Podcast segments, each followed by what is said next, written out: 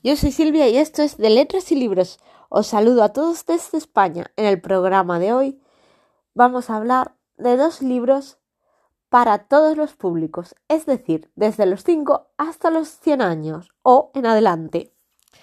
Empezamos. El primer libro es Sueño de una noche de verano de William Shakespeare por Thea Stilton. Ya sabéis que es esta ratoncita, los más pequeños seguro que lo saben, los que tienen peques también, que Thea Stilton es esta ratoncita que tiene muchos libros, al igual que Jerónimo Stilton. Pues bueno, en Sueño de una noche de verano, la verdad es que la portada es preciosa.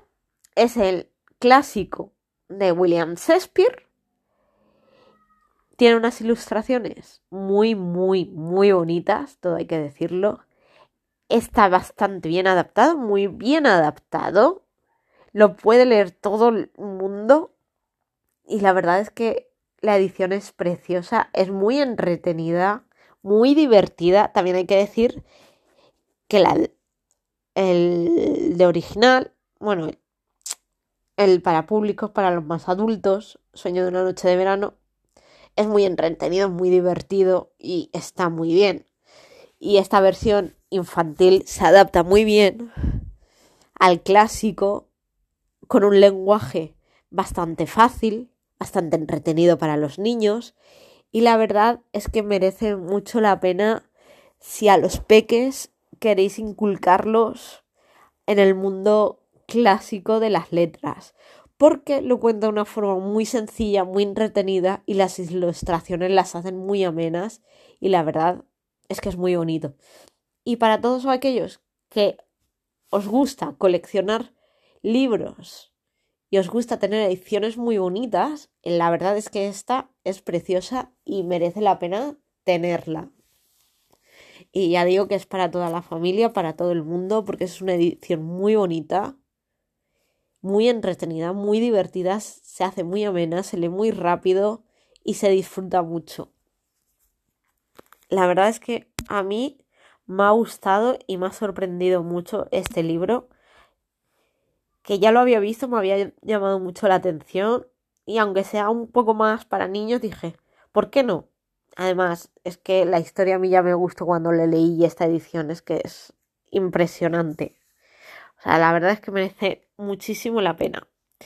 Y luego os voy a hablar de otro libro que es Amanda Black, La campana de Jade, que es el cuarto libro ya de la saga.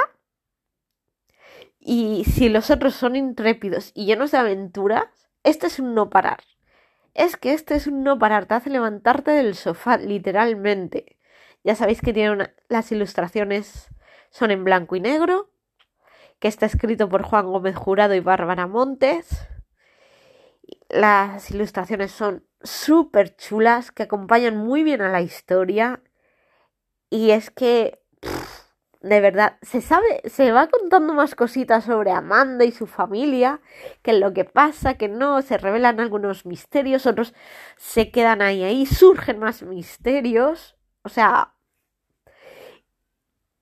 y te deja con las ganas de decir, quiero otro, quiero otro, de verdad. Y además es que es un libro que ya sea niño, joven o adulto, si te gustan las novelas de aventuras, este es un no parar, porque está lleno de intriga, está lleno de aventura y es una pequeña Indiana Jones.